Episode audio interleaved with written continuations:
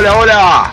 100 bienvenidos a una nueva emisión de Que se pudra.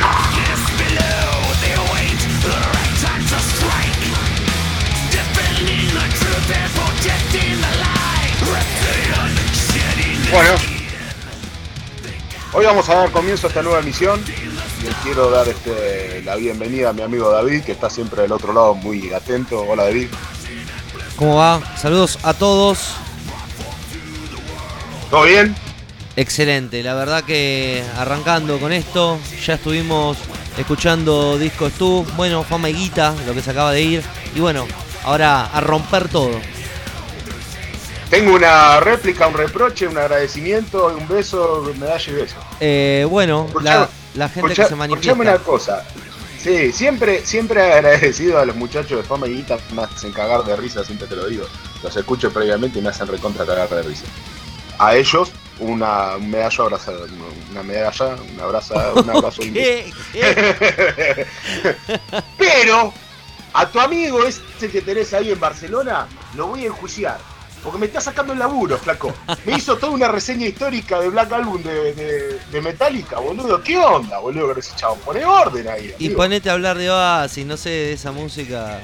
Se pisan las banderas. Sí, me vas a poner a hablar de, la música para mover el culo, boludo. Se pisan las banderas. Bueno, claro, ¿no? Acá eh, Cacho pone la parada de taxi y, se respeta porque te, mata.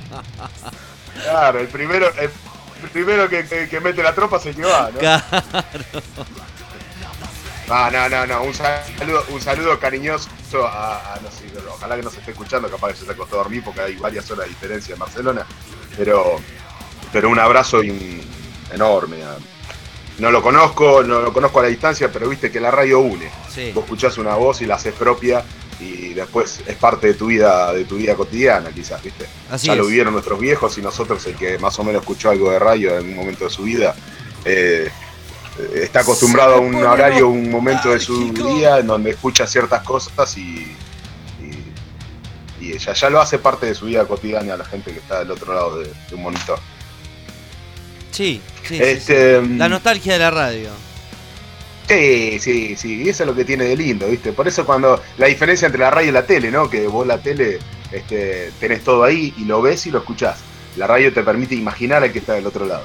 Entonces, yo lo imagino a este muchacho de Barcelona, este, lo dibujo en mi pared y hago un puchimán por meterse en territorio ajeno, donde no le corresponde, porque los metaleros somos así, rencorosos, violentos. Nah, eso es mentira. Voy a ir a buscar a Barcelona. Son más buenos. Sí, es verdad, en el fondo son más buenos. Tenés razón. Eso, los punkies son los, que escupen, ¿viste? Los recitales, va, te, tiran un garzo, ¿viste? Y se aplauden. Te tiran con el bolseo en la cara. ¿No? sí, exactamente. Pero bueno, como decía Ricardo Iorio, el punk y el heavy van de la mano. Sí, sí, lo diría mi amigo Pablo eh, con la comunidad Heavy Punk, que lo tuvimos hace un par de... Hoy por desgracia no lo tenemos, tiene muchos problemas personales y, y bueno, me pidió que, lo disculpara.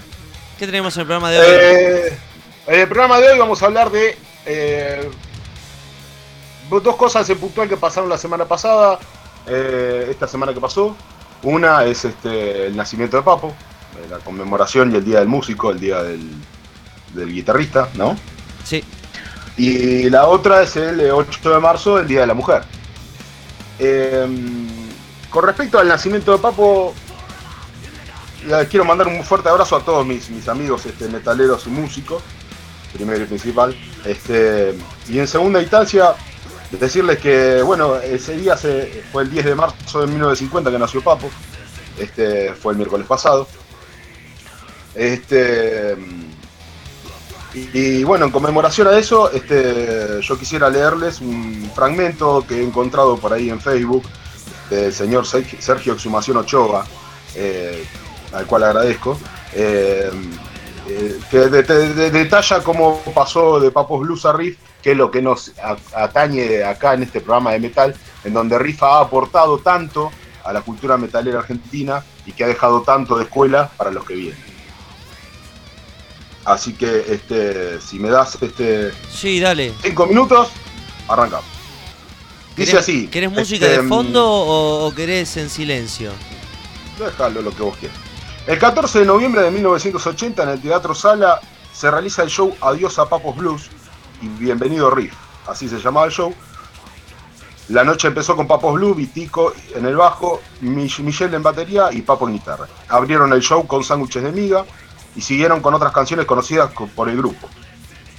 Luego Papo hizo subir a voz en guitarra rítmica y a Juan García Aimes en voz. En el primer momento la idea era que Aimes supliera la voz principal de Papo, pero al público no terminó de gustarle la idea, y Juan se desvinculó del grupo. Volviendo a Papo a ser el cantante, con, el, con la formación Papo en guitarra, voz, Vitico en bajo y voz, y Michelle en batería y voz, y Boff en segunda guitarra, editaron su primer larga duración en 1981 llamado Ruedas de Metal, lanzado a través del sello Tonodisc de donde las canciones Ruedas de Metal no detenga su motor fueron las más difundidas. Además fueron las primeras con un videoclip en Argentina, pese a que el álbum no tenía buena calidad de sonido, tuvo bastante difusión y terminó siendo aceptado por el público. El grupo se presentó con éxito en el Estadio Obras Sanitarias. El mismo año, eh, el álbum Macadam 3210, mejor pro- producido con el mejor sonido del anterior. El 26 de diciembre lo presentaron en el Estadio Obras Sanitarias. También participó ese año en el álbum debut de Celeste Carballo, Me vuelvo cada día más loca, tocando la guitarra en Desconfío, uno de los recordados de Papos Blues. En noviembre de 1982 se presentaron en el BA Buenos Aires Rock eh, y para finales de ese año Riff era proclamada como una de las mejores bandas. En febrero del año siguiente el grupo se presentó en el Festival de la Falda en Córdoba, donde ofreció uno de los mejores conciertos de la historia del rock. En marzo la banda trae a Dani, a Dani Peronel, hermano de Michelle, donde había sido tecladista de UFO en los Heavy Metal Kids de Europa, en Europa. El 9 y 10 de abril Riff toca en Obras y allí se registró un álbum doble en vivo editado como Riff en Acción. Pese al buen sonido y la buena actuación del grupo, el concierto no estuvo exento de acontecimientos violentos y la policía aprovechó los desmanes para detener a, decenas de personas. A partir de ese momento la policía comenzó una caza de brujas en el ambiente del heavy local. Raro. En abril de 1983 Papo participó en el álbum debut de B8 tocando y cantando la canción Hienas de Metal. Y a fin de ese año Riff se presenta en Ferro con el lema Riff acaba el sueño sin cadenas. Pero el público, en lugar de calmarse, invadió el escenario destruyendo butacas, un portón y hasta agredieron a un integrante de Riff. La banda tuvo que hacerse cargo de los destrozos ocasionados por el público y tuvo que pagar una costosa suma por ello. Pero como el grupo no disponía del total, tuvieron que organizar otros tres recitales para recaudar lo necesario. En ese contexto, Riff se disuelve. El 18 y 19 de mayo, Papo tocó en obras con Buff en segunda guitarra, Enrique Avellaneda en bajo y Juan Espósito en batería. Este concierto se editó como Papo en concierto. A mediados de 1985 Papo viajó a Brasil, en donde se recuerda, se reencuentra con Rolando Castellano Jr., compañero de Aero Blues, y grabó las guitarras para las canciones de un álbum de Patrulha do Spaco, con la, con la adición de Sergio Santana en bajo y voz. Dos canciones que de larga duración serían grabadas por Riff en el futuro como Deus Devorador y Oa- Oao Animal. O sea, Dios Devorador y Ojo Animal. Riff se rearma con Oscar Moro en batería y Huff en rítmica, primera guitarra rítmica y voz. Y se presentan en obras junto a Barón Rojo y Bunker. Tocaron casi todas las nuevas canciones de la nueva placa de Riff, de Riff 7, más algunos, algunos clásicos. Entrando en 1986 Oscar Moro se va de la banda y en su lugar entra J. J. Morelli. J. Morelli. Se presentan en Palladium el 30 de abril, 1, 2, 3, 4 de mayo. Eh, de esas presentaciones se editó el, nuevo álbum de, en vivo de Riff Rock and Roll. Luego Papo editó un álbum titulado Papo y Hoy No Es Hoy, con Buff en segunda guitarra. Juan Locomotora Espósito en batería y RR en bajo. El álbum presentaba un estilo muy cercano al heavy metal, con puteos y estilos de Van Halen. No obstante, el mismo no obtuvo difusión entre el público. A mediados de 1987, a mediados de 1987, perdón, perdón. A mediados de 1987, eh, Papo viajó a Estados Unidos en donde buscó integrantes para armar una nueva banda, Widowmaker, En 1989 Papo regresa a Estados Unidos a Widowmaker y se presenta en el Teatro Satisfaction de Constitución, Buenos Aires, los días 22, 23, 24, 29 y 30 de diciembre, interpretando nuevas canciones y algunas de ritmo. Sin embargo, el grupo no tuvo éxito, esperando que sus miembros volvieron a Estados Unidos, mientras que el guitarrista se quedó en Argentina para ayudar a su familia ante la difícil situación de la compañía Napolitano Hermanos. Papo tuvo que dejar de tocar e integrarse en el taller mecánico que lo había visto crecer. En 1992 editó Blues Local, aunque confusamente Blues Local, este trabajo contiene una versión de la canción Una casa con 10 pinos, compuesta por Javier Martínez de Manal, y Mi vieja, una composición de Eduardo Frigeiro y Sebastián Boleste, grabada para el programa humorístico de Tato Boys, que inesperadamente se convertiría en el primer éxito comercial de del Carpo, como solista, este CD contó con la participación de Black Amaya, Julie Root en bajo y el Pato Lucas y, Pato Lucas. Fracasa en teclados el Pato Lucas y entre los invitados estuvieron Luis Robinson en armónica, Vitico en bajo, Javier Martín en voz y percusión de Alejandro Medina en bajo y Juanse en guitarra. Este aquí la vinculación de eh, Papo, con Riff y todo lo que este muchachote ha dejado para el metal en la Argentina y todo su, su bagaje de conocimiento que hoy por hoy eh, los, que recién comienzan y están en la, en la movida metalera lo reconocen, aunque no sea absolutamente eh, del palo del metal. Riff siempre será recordado y siempre será escuela para muchos. He aquí un homenaje a Papo y vamos a pasar este, Llegará la paz, Papo, con alma fuerte, Ricardo La Voz. Disfrútenlo.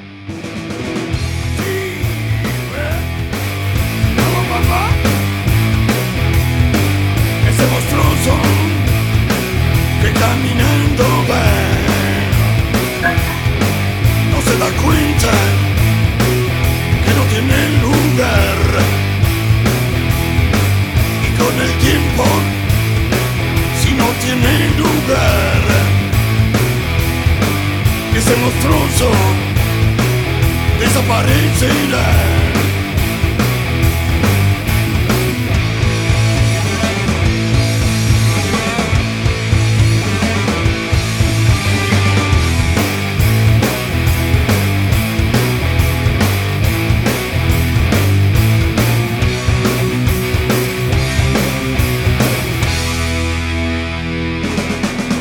facultades y la electricidad. En muy pocas personas las puedo encontrar. Y sin tu lamento podría continuar. Y en las estrellas poder resucitar. pedir nada Solo poder vencer.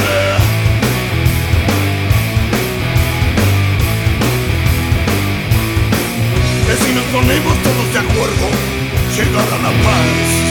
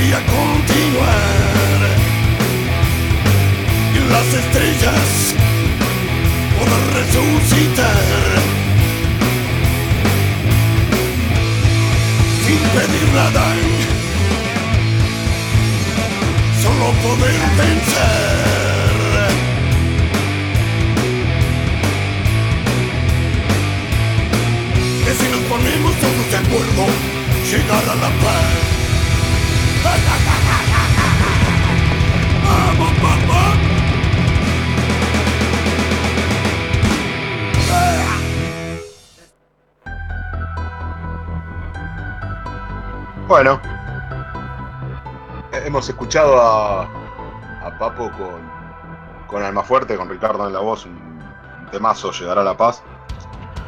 Eh, otra de las cuestiones que ha pasado esta semana que no quiero dejar afuera es este, el Día de la Mujer Trabajadora, el 8 de marzo, el lunes pasado.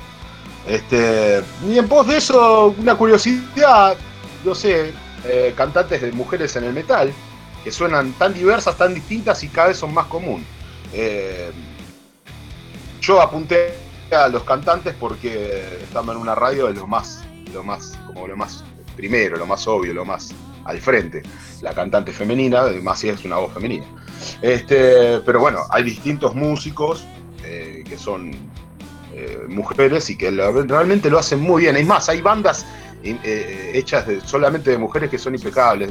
Han demostrado de que re- realmente el mundo del rock y del metal, que ha sido, ha sido siempre machista y ha sido siempre eh, del, macho cabrío, de, la potencia de la testosterona, este, han demostrado de que realmente no, es así.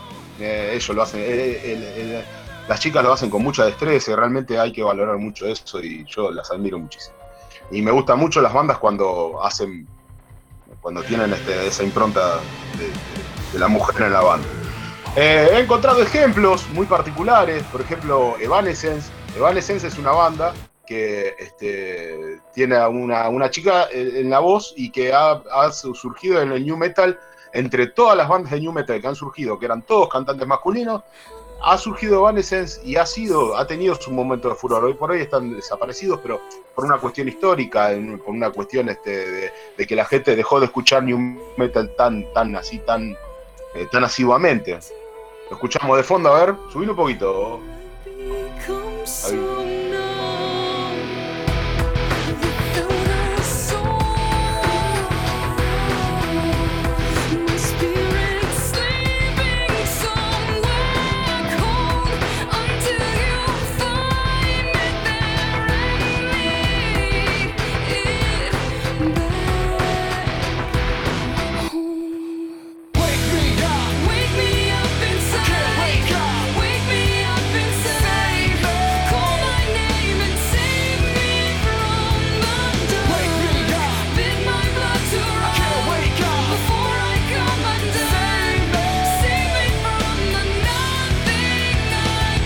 Acá tenemos este, el ejemplo de una, de una mujer a, la voz y de un tema que lo han pasado en MTV y lo han este, mercantilizado de una manera en, ese momento.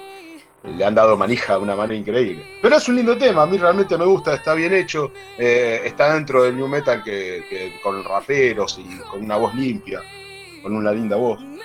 Eh, después tenemos a una banda como Épica, por ejemplo, que es más, más tirando a heavy clásico, Épica eh, con, también con una mujer al frente en la voz, este, y que suena muy bien, muy, es una banda muy linda, que suena muy, muy, muy hard rock, hard rock metal clásico, es una cuestión este,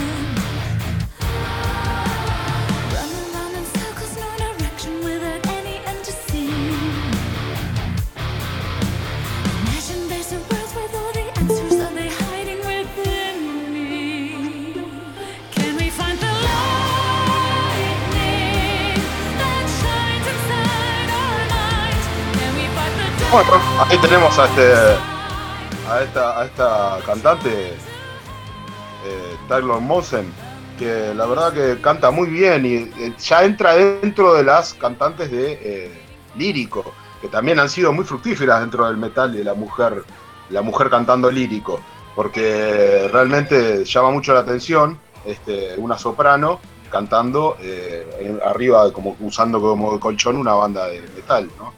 Eh, y eso fue lo que llamó mucho la atención. Dentro de ese, de ese, de ese random de mujeres, eh, de mujeres eh, de la música clásica, tenemos a Tarja Turnen, que ha venido a la Argentina y es, es, amada y querida por muchos. Este, Tarja también tiene una voz este, muy, muy, muy de música clásica y, ha llamado siempre la atención ese tipo de, de cuestiones de sopranos y la música, usando el colchón bandas metaleras. Escuchamos un poquito a Tarja Turnen, a ver.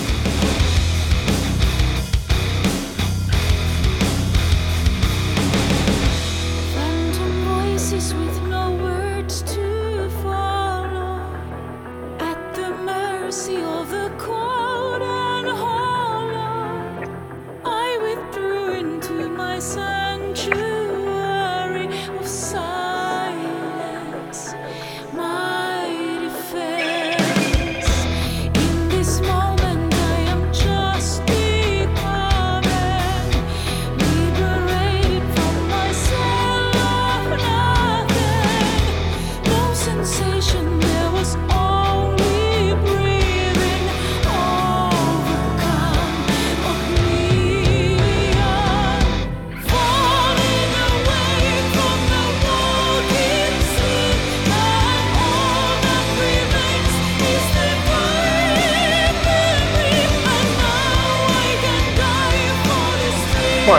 Este, al que le gusta Tarja Turnen, evidentemente es un tipo que sabe mucho de, voces y de música y de canto y de lírico y de música clásica. Eh, Tarja siempre se definió como, ella- lo dice ella misma, no, lo, es- no es una opinión ni personal ni de otros. Eh, ella es cantante de clásico. Ella es soprano. Ella siempre lo dice, yo soy soprano. Circunstancialmente tengo de fondo una banda de metal. No soy cantante metalera, no soy metalera. Escucho metal, sí, porque mi profesión así lo requiere, mi momento lo requiere de esa manera. He aprendido a cómo vestirme. Pero lo que pasa es que el tema de vestirse arriba del escenario, y ella lo explica en alguna que otra entrevista, eh, para lo que ellos hacen, eh, la vestimenta tiene mucha vinculación a obras de teatro, de teatro clásico. O sea, cuero y eh, cuestión medieval. entonces no le, no le ha sido muy, muy difícil, no es un mundo que no tenga familiarizado.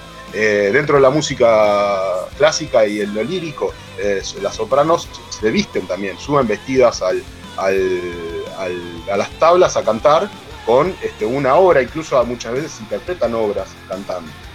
Entonces no le ha sido un mundo muy difícil tampoco de emular, porque el metal ha absorbido esa, esa cuestión estética para los shows y simplemente de colchón una banda de metal y sale esto, que es muy llamativo y es hermoso. Eh, después tenemos a Zona Ártica, que también es una cantante que eh, usa mucho limpio y, y tienen también otras cosas de fondo, tiene también a un, a un, a un muchacho que les hace de segunda voz. Y suena algo así.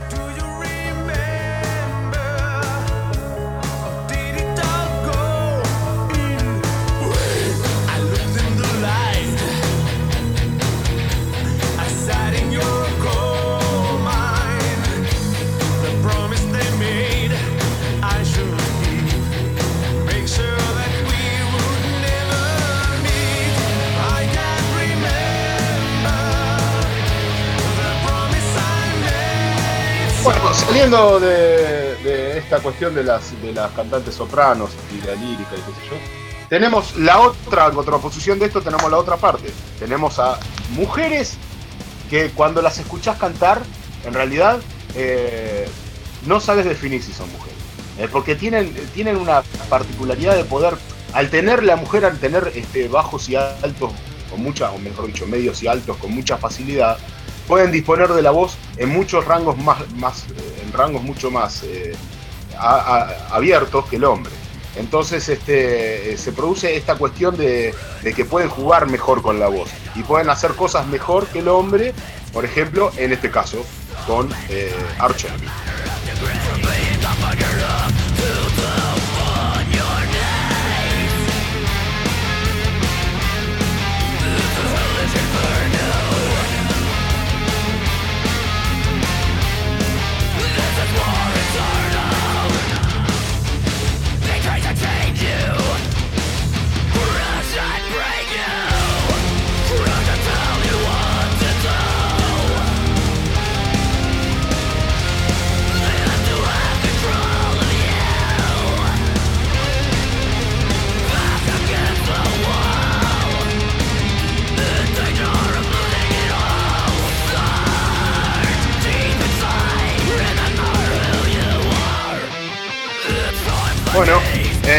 como verán, eh, este- esta, esta- esta niña juega con los guturales de una manera alucinante. Yo la verdad que cada vez que la primera vez que escuché a Arch Enemy, este, no podía creer lo que estaba escuchando.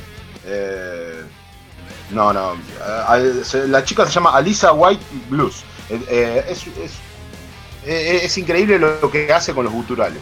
El gutural es una técnica difícil de hacer, mucho más si vos tenés una voz que eh, tira hacia, hacia de medios agudos. Digamos, si tenés graves, para hacer guturales graves te va a salir muy bien, como, como, muchas bandas de death metal que, que le salen muy bien los, los guturales graves. Pero para hacer guturales agudos al hombre se le dificulta mucho. En cambio a la mujer se lo hace con mucha facilidad. Y este es el fiel caso de que lo hacen y lo hacen muy bien. Y queda muy bien en el metal. queda muy bien.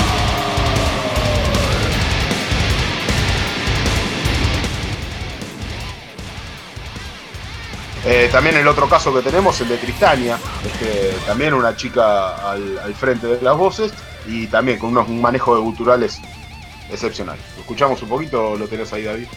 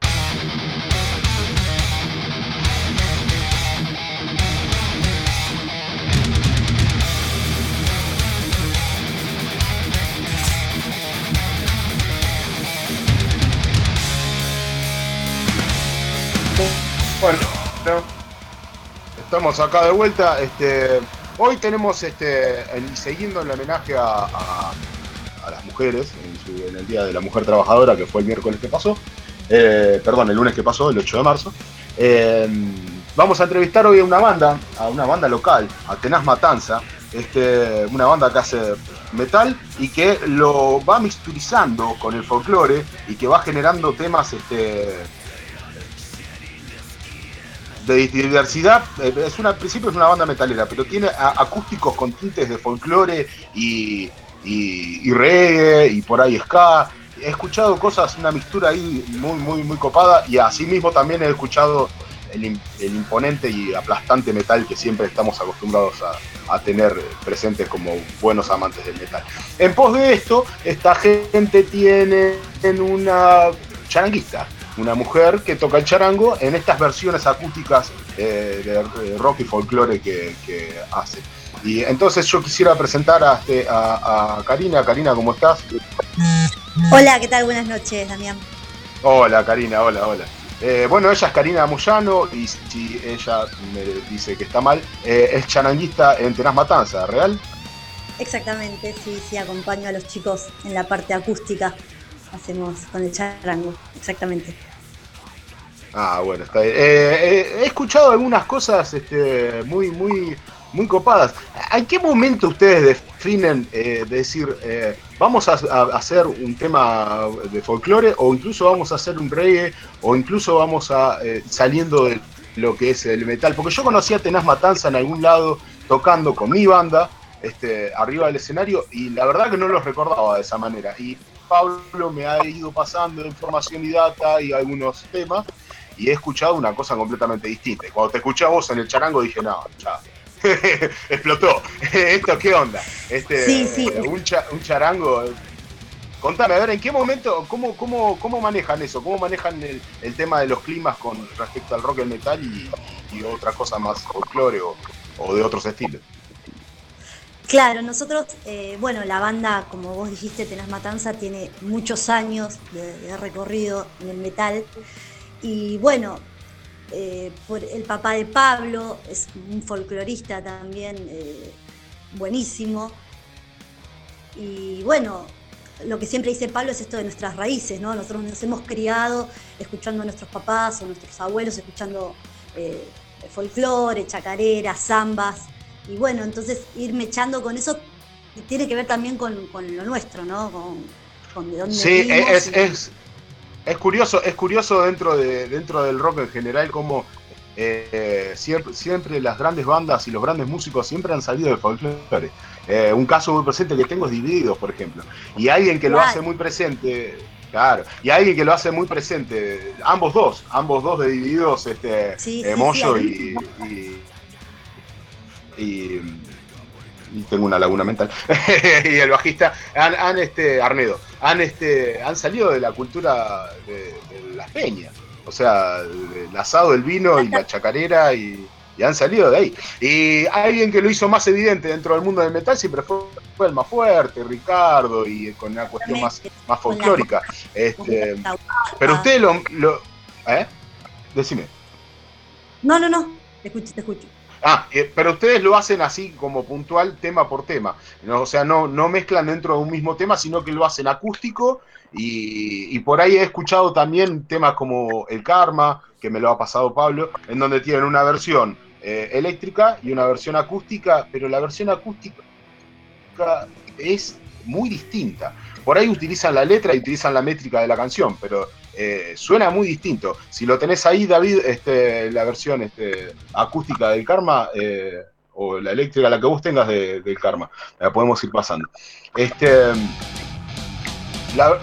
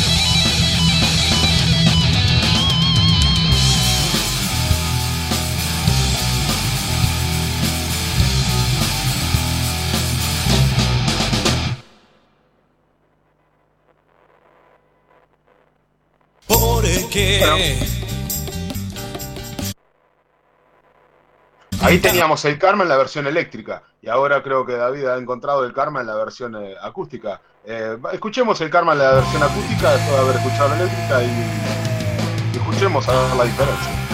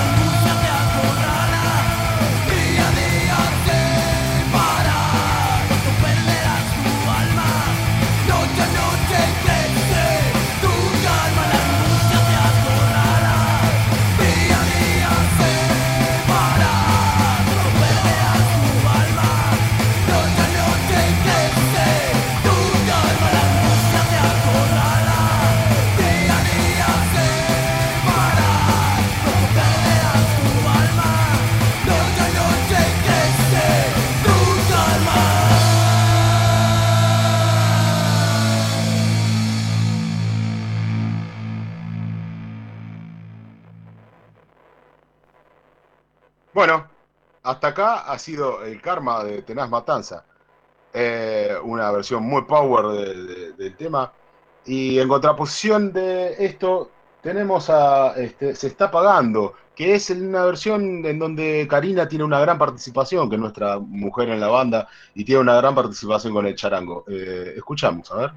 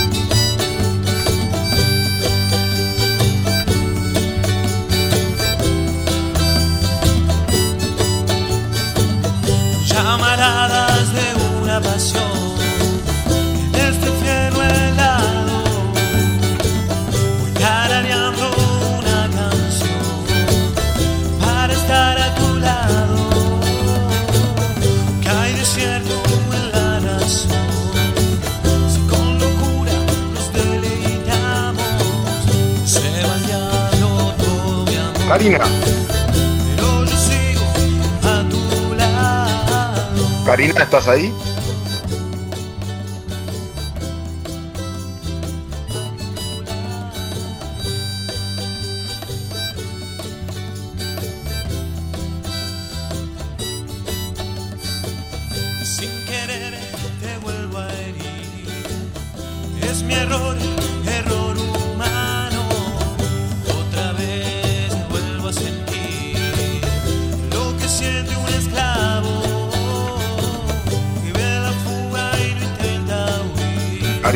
¿Estás ahí? Te quisiera preguntar una cosita, Karina.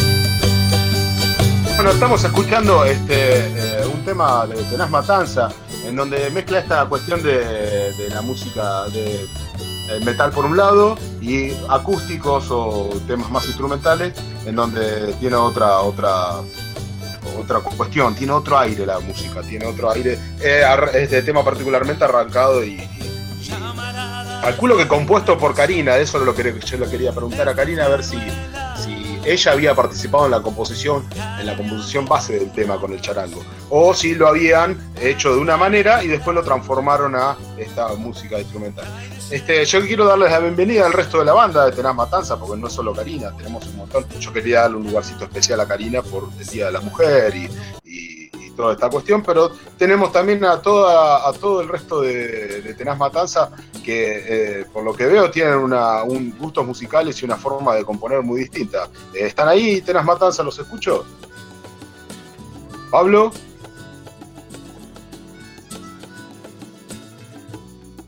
Leo, decime, ¿cómo estás? Hola, ¿cómo andás? Sí. ¿Cómo andás, viejo? ¿Cómo te va? Leonardo Bien, bien. Rodríguez. Sí. Y nada, guitarrista de Tenaz Matanza, coros. ¿Cómo te va? Guitarrista, segunda guitarra, primera guitarra. ¿Tienen una denominación de guitarras en primera y segunda o son guitarras solamente? Ponele que primera, sí, el que hace los firuletes. ¡Apa! Muy bien, muy bien, muy bien. Che, este, te, te hago la pregunta a vos porque tenemos cierta dificultad con Karina con la conexión. Este, pero te la hago a vos. eh, calculo que habrás estado. El día que compusieron este tema, lo hicieron al tema primero y después lo transformaron a, a un tema instrumental. Lo hicieron en base al charango, en base a guitarra, en base a un piano. No, eh, mayormente las composiciones del acústico fueron. eh, en un momento estábamos sin baterista y bueno, íbamos a tocar a las radios así, con las guitarras criollas. eh, el hijo de Pablo, el que está ahora en la batería, Lautaro, en los bongos. Y, y nada, surgió la idea, de- estaba lindo y dijimos, bueno, ¿por qué no hacer un disco acústico? Ok. Y de ahí salió y las composiciones mayormente eh, Pablo, eh, Pablo el, el cantante, digamos, Sí, es, sí, el sí. que, es el que arma, digamos, compone y después lo, lo trae a la, a la sala, digamos, ahí a la banda y, y bueno, ahí lo terminamos de cerrar. Ah, está bien. Él lo compone, él lo compone con una guitarra, en base a guitarra. Claro, en base a la guitarra, él tiene las letras y bueno, ahí la arma y nosotros le terminamos de buscar la vueltita para cerrar. Está bien. Él, él, él escribe todas las letras, las escriben ustedes, escriben surgen. Mayormente escribe él, yo eh, tengo un solo tema que todavía no está grabado. ¿Cuál es, che? En Ah, no está grabado todavía. No, ah, no, no, está no. grabado, está bien. Ah, Ok, ok. Por ahí lo teníamos para, para pasarlo. No, no sé si Pablo te llevó a pasar algo, tenemos ahí como unas maquetas medio. Sí, no, no, no. me- Me pasó unas cosas, pero no, no sé si son más recientes o más, más de antes. Este, la verdad que no sé. Eh, si Pablo estás por ahí, eh, sumate a la charla que te quiero preguntar algo a vos también. Este, mm, yo conocí a Tenaz Matanza eh, con otro cantante y en otro, con otra, otra formación. ¿En qué cambió de la formación original de Tenaz a la de ahora? Porque tenían una formación mucho más rockera. Una formación incluso, no, no me refiero a la gente solamente, ¿eh? me refiero a la formación de instrumentos arriba del escenario. Era una formación clásica rockera, bajo, guitarra, batería, a veces dos guitarras, a veces... Este, pero era una formación rockera. Ahora, evidentemente, para hacer todas estas cuestiones que están haciendo instrumentales y, folclóricas y qué sé yo, van a tener que tener un, caudal de músicos en escena mucho mayor, ¿no? Sí, totalmente. Bueno, los músicos en sí eh, cambiaron un montón. Originalmente de la banda el que quedó fue Pablo. Yo entré hace un par de años. Bueno, ahora hay una armónica que está Pablo el Artesano, está Karina Moyano en el charango, está Diego Palito Muñoz en el bajo, Lautaro Gallardo, que es el hijo de Pablo, en la batería. Ajá. Y bueno, esa, esa es la formación actual, digamos.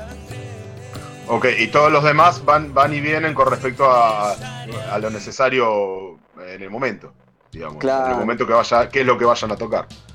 Sí, sí, sí, sí, eso se va viendo, depende del show que, que vamos a ejecutar y etcétera. Ok. Eh, Pablo, ¿estás? ¿Estás por ahí, Pablo? ¿Te puedes sumar? No está Pablo. Ok, Leo, este, te pregunto a vos, Sí. ¿conoces, eh, conoces a la banda seguramente hace muchos años? Eh, ¿Cómo empezó la banda? ¿Cómo se conocieron? ¿Cómo, ¿Cuál fue la conformación eh, original? cuando- ¿Cómo se conocieron y cómo arrancó? Yo cuando arranqué, yo estoy hace 7 años aproximadamente y la banda ya tiene 15 años de trayectoria. Claro. Eh, y bueno, Claro. se conocieron, eran un grupo de amigos, así conocidos. Y nada, con ganas de hacer eh, música y, y ahí se juntaron y arrancaron, empezaron a componer, etcétera. Tenían un cantante, antes Pablo estaba en la guitarra. Ajá. eh, Pablo siempre, Bueno, Pablo siempre escribió las letras, siempre la, la composición lírica fue de Pablo. y mayormente sí, mayormente sí. Ok, ok. ¿Y quién, y quién, quién? Vos me dijiste que vos eras el encargado más, más o menos de armar siempre las melodías. Sí, mayormente sí. Él trae como un esquema, una base ya armada. Y ahí, bueno, le buscamos la vuelta y hacemos los arreglos, terminamos de como de pulir el tema, digamos. Ok, ok. Te pregunto, te pregunto un, un- un detalle, una curiosidad de, de lo que escuché. Eh, Trueno sin lluvia, Sí. Decime. ¿De qué trata el tema? ¿Qué, qué- lluvia está dedicado a los caídos en Malvinas. Eh, que bueno, es algo que nos llega a todos bastante y, y bueno, la composición de ese tema, si no me equivoco, está compuesta por Pablo y Alberto, que era el bajista, que es el hermano de Pablo. Entre ellos dos me parece que lo, lo- lo compusieron al tema. Está bien, eh, ¿en base a en base a algún relato de algún excombatiente o en base a, a- a una visión de ustedes, plenamente de ustedes? No, no, es una visión de, de- de ellos, digamos, de la banda. Ok, ok. Bueno, eh, en honor a esto y lo podemos escuchar. ¿Vos qué decís, Leo? Sí, sí, genial. Es un hermoso tema, lo podemos escuchar. A ver, Trueno sin lluvia, David, si lo tenés ahí, mándale mecha.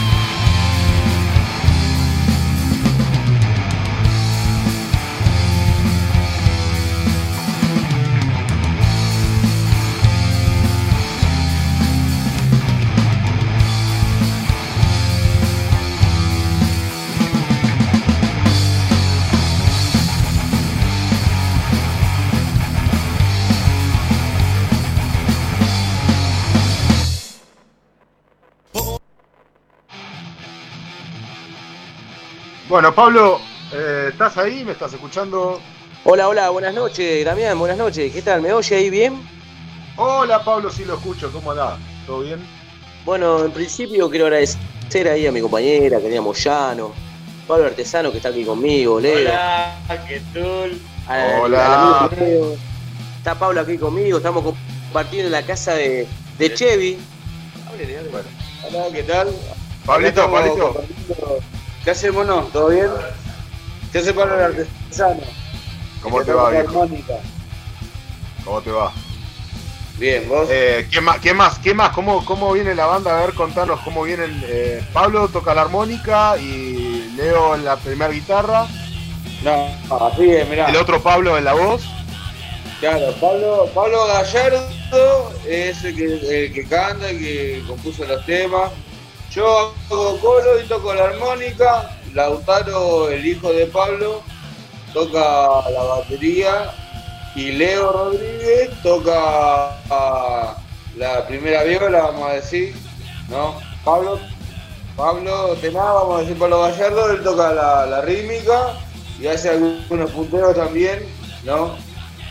Y, y Leo Rodríguez hace la primera viola. Marina Moyano el charango, Palito Muñoz, Diego, eh, hace el bajo. Y yo miento bien con la armónica. ¡Ja! Espectacular. Che, eh, hago, hago una, hago una pregunta ahí ahora que están todos y, y por ahí entre todos me la pueden contar. ¿Me cuentan un poquito de la historia del comienzo de Tenaz Matanza, pero del comienzo más profundo de Tenaz Matanza? Ah, pará. Vale. Vamos, vamos. Pablo. Vení. Acá pregunta también del comienzo Pablo. de. Ahí está, Pablo. Hola, Damián, buenas noches. Para arrancar, bueno, nada, darle gracias a mi compañera, Karina Ya está, ya, Moyano. ya está, dijiste. Decime, decime, contame la historia de Tenaz. La, la historia Bueno, de hace, hace 15 años, hace 15 años que venimos. A ver, eh, bueno, con nuestro contexto social, como todos los músicos de la Argentina, cuesta un montón, hasta que uno se Ah, arma. Hasta que se abre el camino, que aprende musicalmente, se va instruyendo. ¿Tenían, bueno. sala, ¿Tenían sala de ensayo propia o alquilaban Sí, sala? ¿Cómo era? el- bueno, bueno, ahora ya tenemos salas propias donde bueno podemos gestar lo que queremos.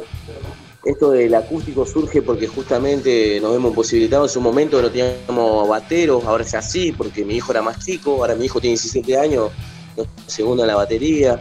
Y bueno, surge la idea de hacer acústico porque también por nuestro contexto social a veces nos vemos posibilitados de tener energía eléctrica. Claro, entonces, bueno, no, no, no podemos enchufar, dame una criolla. Y bueno, y surgen temas, canciones, ya sea folclórico, lo que fuera, y bueno, lo acompañamos, por ejemplo, con. Pablo de armónica, donde nos damos maña, por ahí hacemos una chacarera, que también ha costado su tiempo aprender.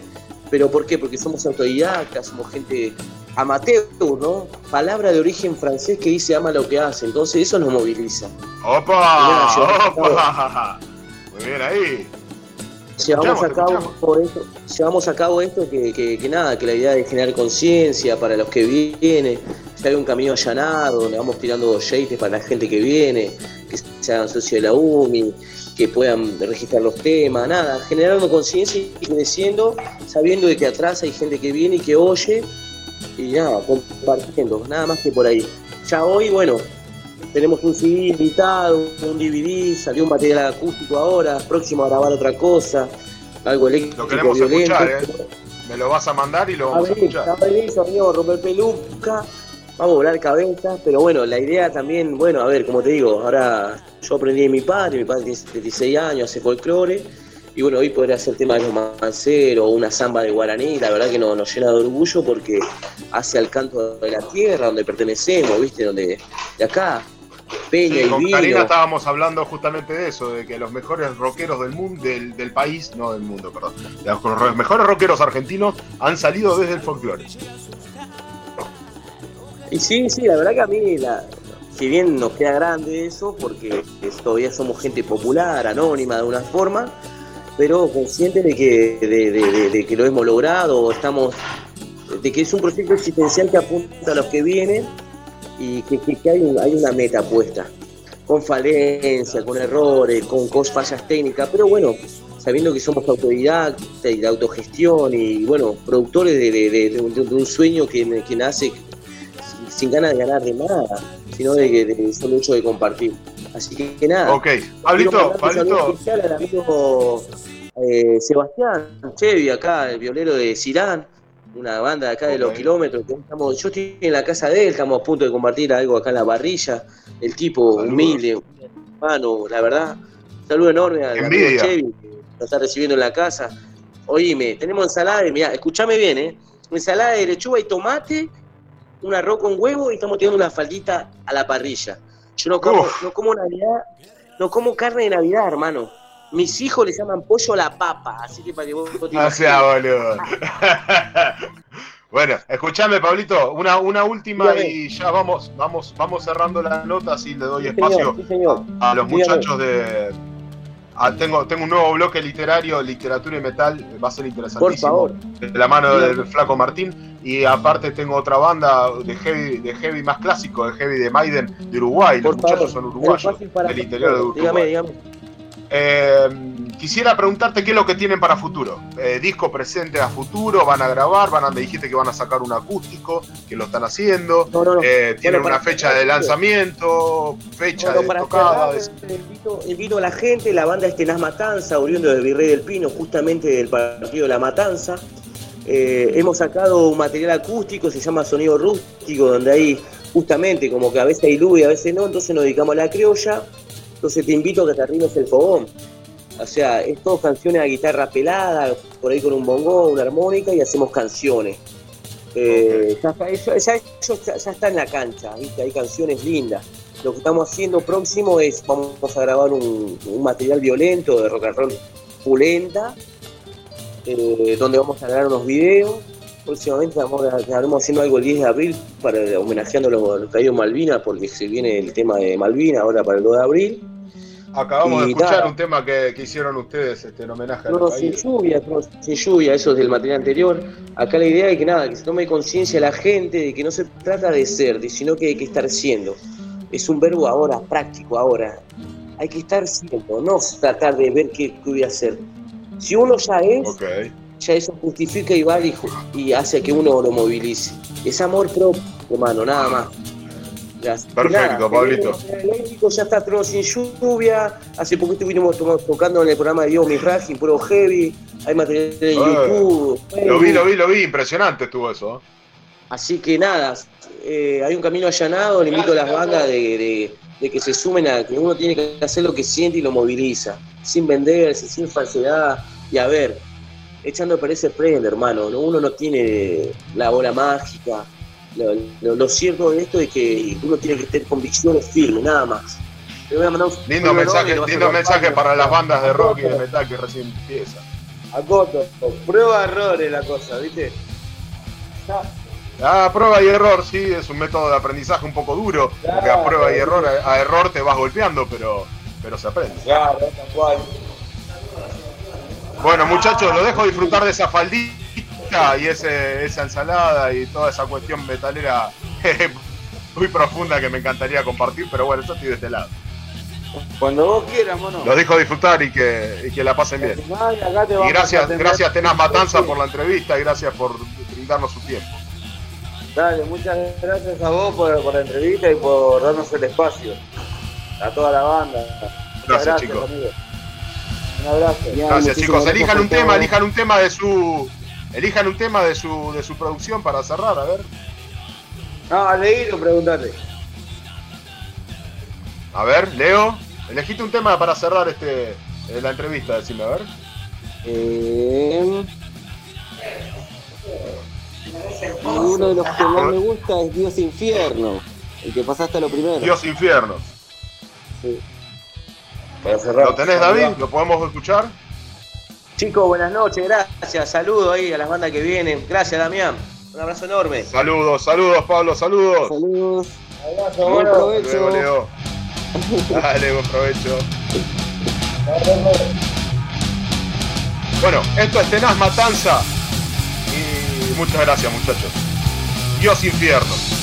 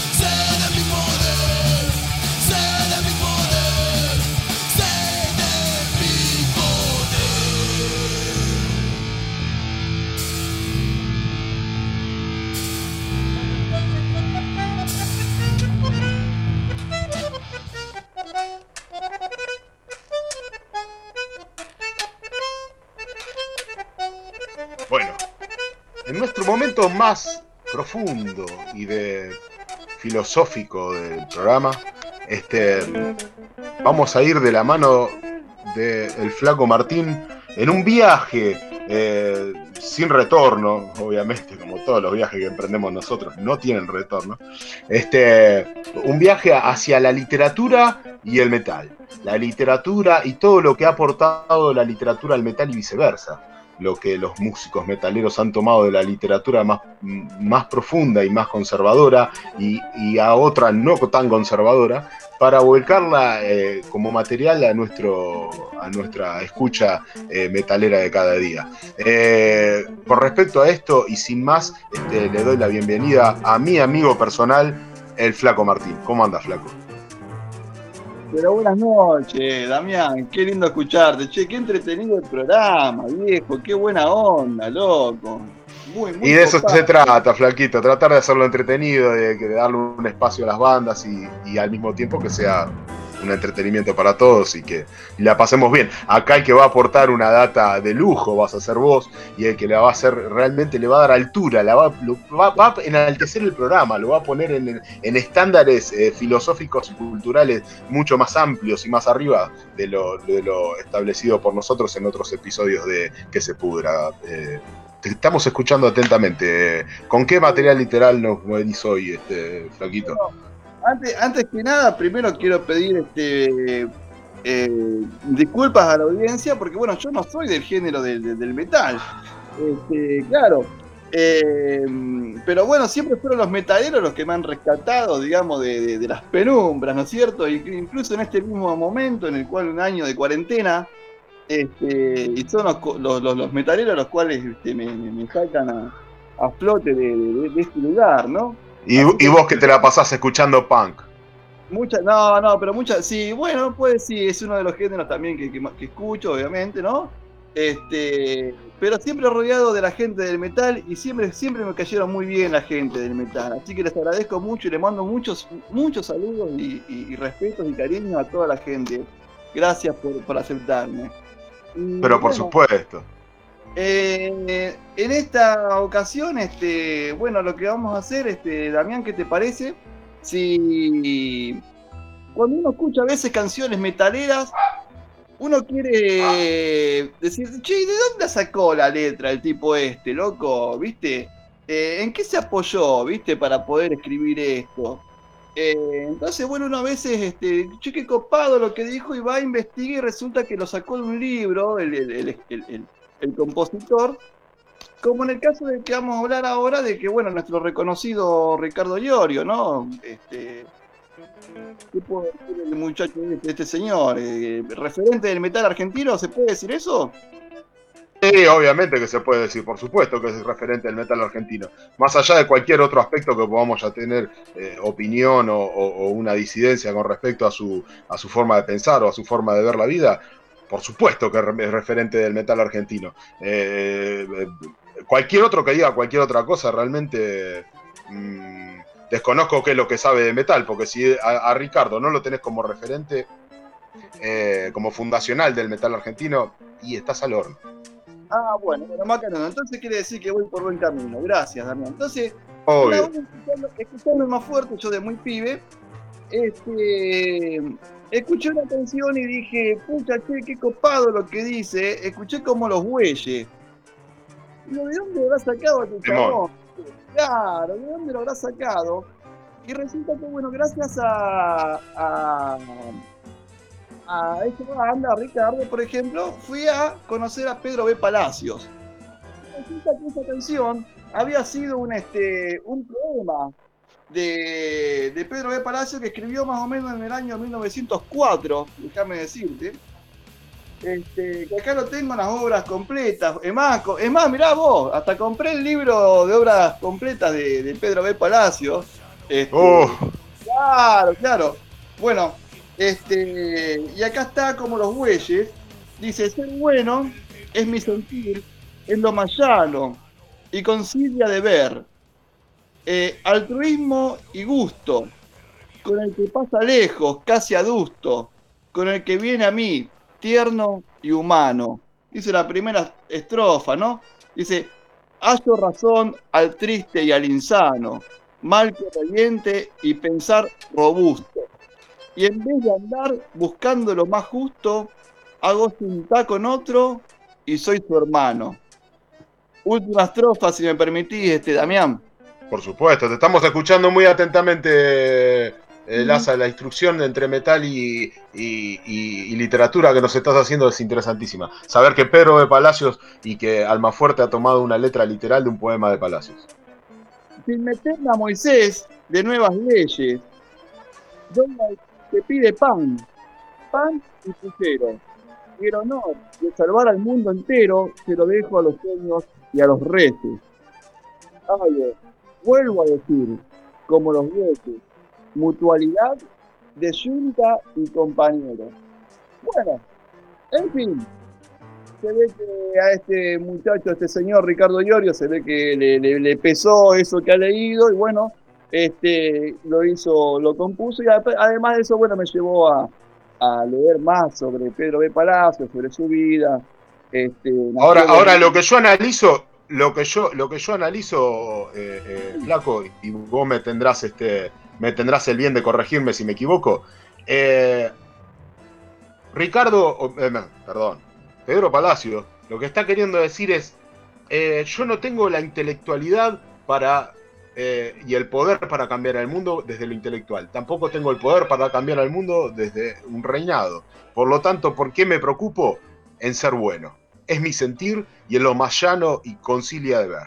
O sea, eh, me pongo uno al lado y trato de ser bueno. De ser bueno para la sociedad, ya que no puedo ser un cambio drástico en ella porque no tengo o la intelectualidad o el poder de ser un rey. ¿Verdad? Mirá, yo lo interpreto de esta manera. Quizás este, de que no hay que imponerse ¿no? En querer cambiar a los demás, sino que si hay un cambio va a ser evolutivo, y no porque nos impongamos sobre otros, ¿no es cierto? Este...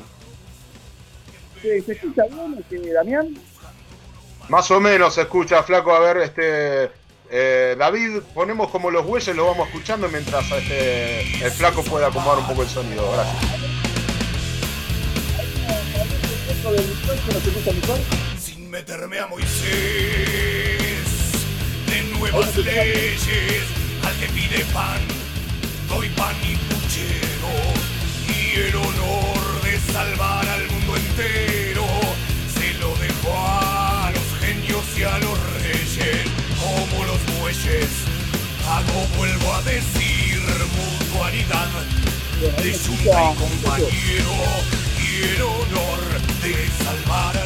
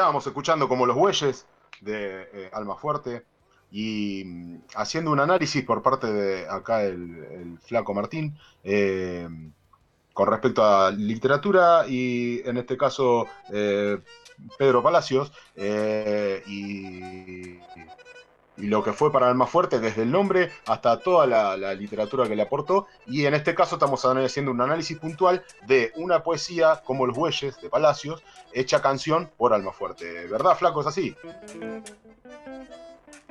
Claro, aparte de que en realidad no sé si yo llegué a. Perdón, soy, soy de madera con la tecnología ya, me voy a poner.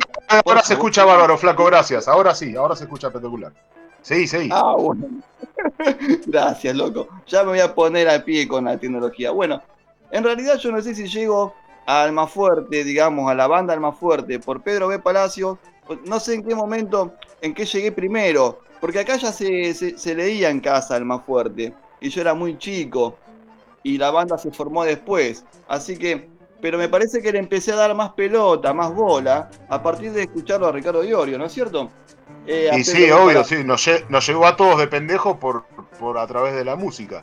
Eso es lo bueno que tiene el metal, que muchas veces le llega con contenido, con un real contenido, no como otras, otras variedades musicales en donde no carecen de contenido. El metal tiene contenido y vos lo podés discutir o lo podés asumir como real, como tal, o lo podés afirmar o no, o lo podés discutir, pero el contenido está. Y a los pibes eso les llega.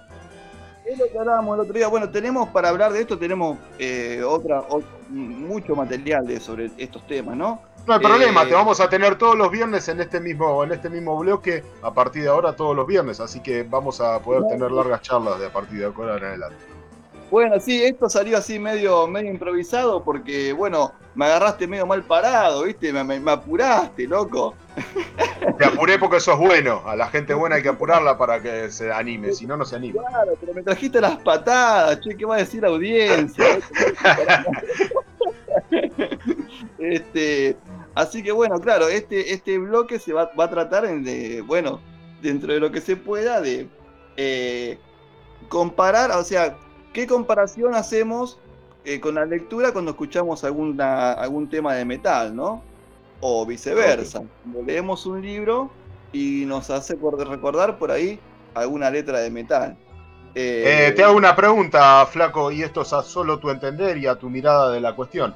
¿Por qué crees que Ricardo este, capturó esta, esta poesía en particular para generarla en un tema que fue tan popular, en un disco tan popular?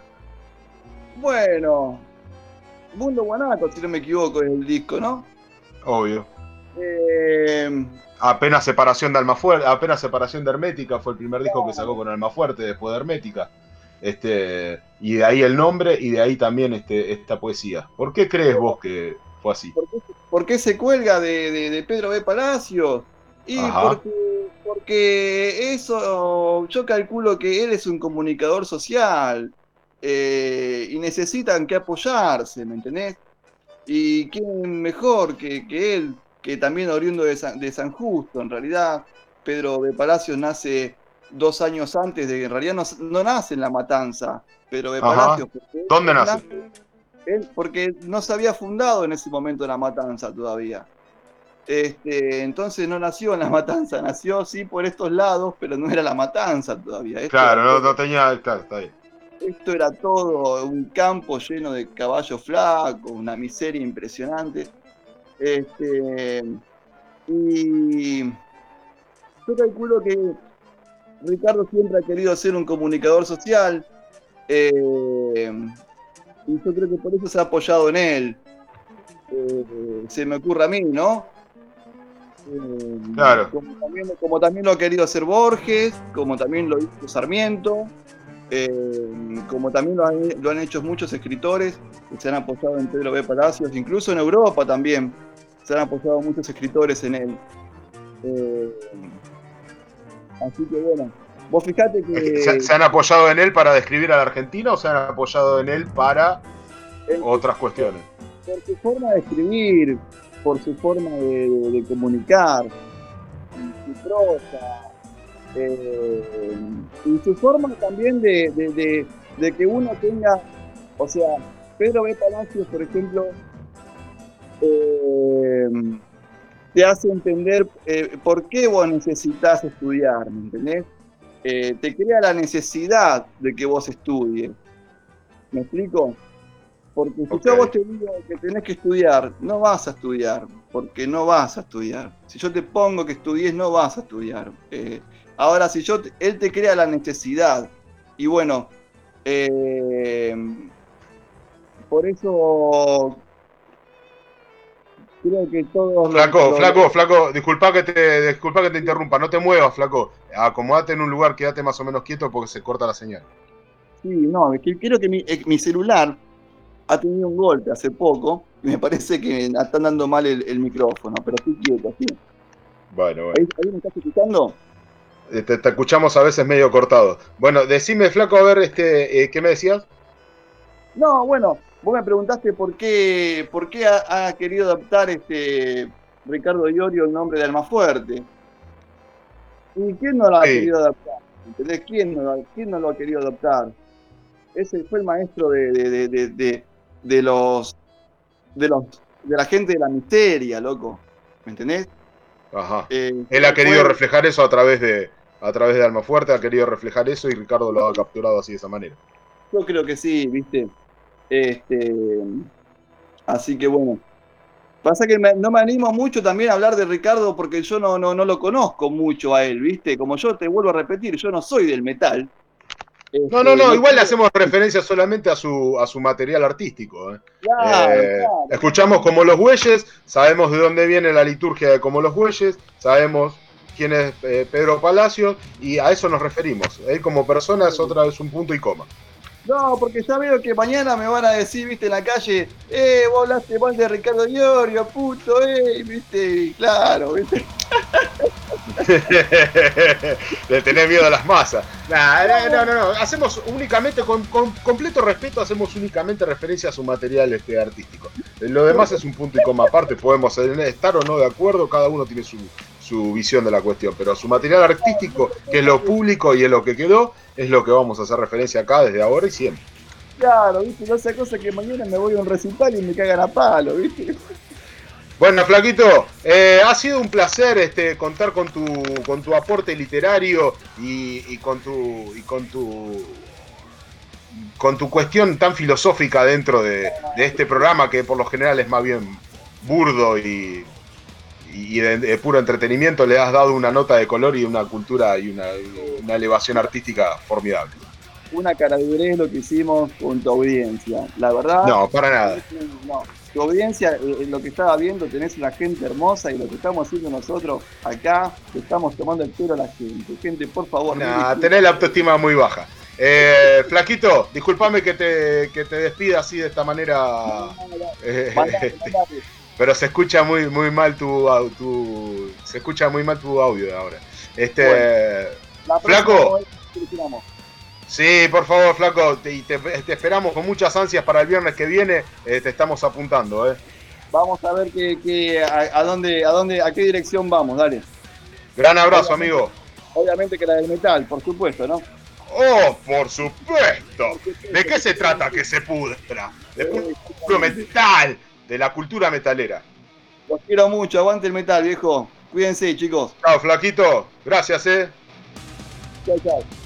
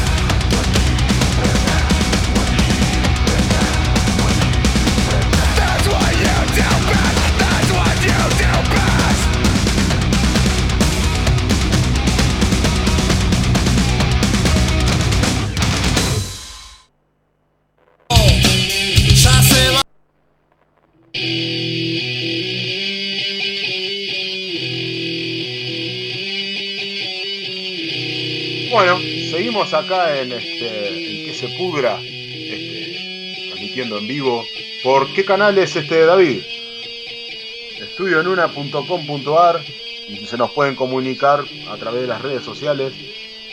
Eh, acá estamos. eh, para comunicarse con este programa pueden hacerlo desde la página directamente o mandando un mensaje. ¿A qué número? ¿A qué número mandamos un mensaje? Perdón, David. claro, bueno. Ah, pará. Bueno, mientras tanto te cuento que... Al 11 36 69 29 01. 11, 11 36 69 29 01. Mandanos un audio eh, y, y lo contestamos, lo escuchamos. Eh, te cuento, Obviamente. para escuchar este programa nuevamente podés hacerlo en espacio 15 centavos, en Spotify o seguirnos en las redes, en Instagram como espacio 15 centavos. Estamos en vivo en estudionuna.com.ar con que se pudra. ¿Con qué seguimos? Bueno, este, seguimos con este. Tengo a unos muchachos invitados para entrevistarlos que desde ya de antemano les agradezco muchísimo que me hayan dado bola. Porque la verdad, este. Gente muy piola y siempre me han. en esta semana hemos arreglado esta entrevista y me han atendido con una calidad humana eh, excepcional. Este, a, los, a los chicos de Abullaba, eh, de Uruguay, de- del centro de Uruguay, ahora me van a decir de qué parte de Uruguay, pero no son de Montevideo, son de la parte más adentro de Uruguay. Y ellos se definen como metal rural. Quisiera también que me expliquen esa cuestión. Este, ¿Estás ahí, Maiko? Hola, ¿cómo andan? Hola, ¿todo viejo, bien? ¿cómo te va? Buenas ¿Se noches. escucha bien? Se escucha bien, se escucha bárbaro. Bien, buenísimo, buenísimo. Eh, Abayúa, Contame, a- contame qué- a qué, de dónde son, primero dónde son. bueno, Abayúa se formó en. Somos de San José, el departamento de San José, Ubicámelo, Eh, a ver dónde queda más o menos. en Uruguay. Eh, Cerca de Colonia. eh, ¿Te das cuenta, Colonia? Colonia, sí, sí, ¿a cuántos kilómetros de Colonia? Y de repente estamos a 100, 100 y pico kilómetros de Colonia. Somos muy chiquitos.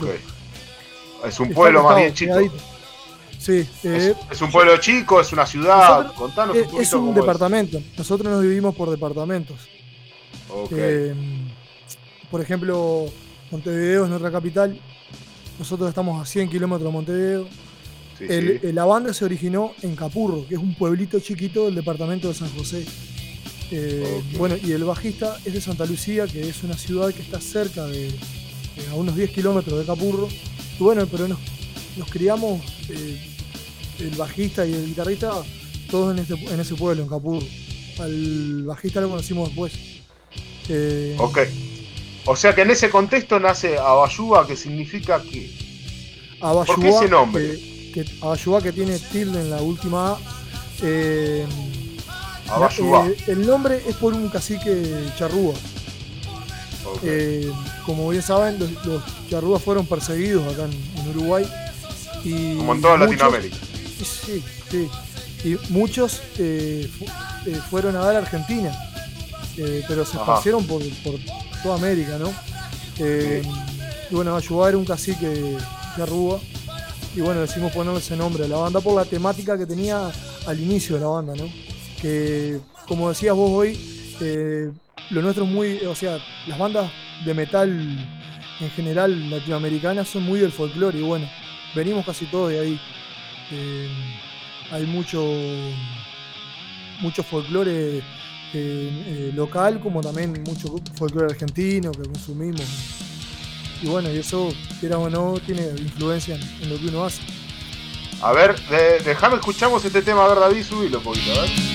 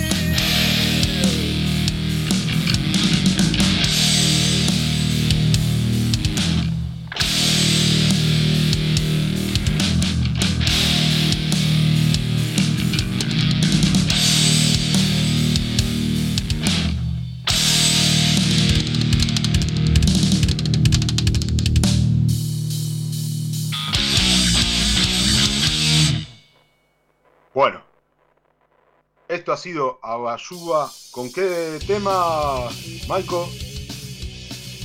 Este tema se llama Desidia. ¿Por qué?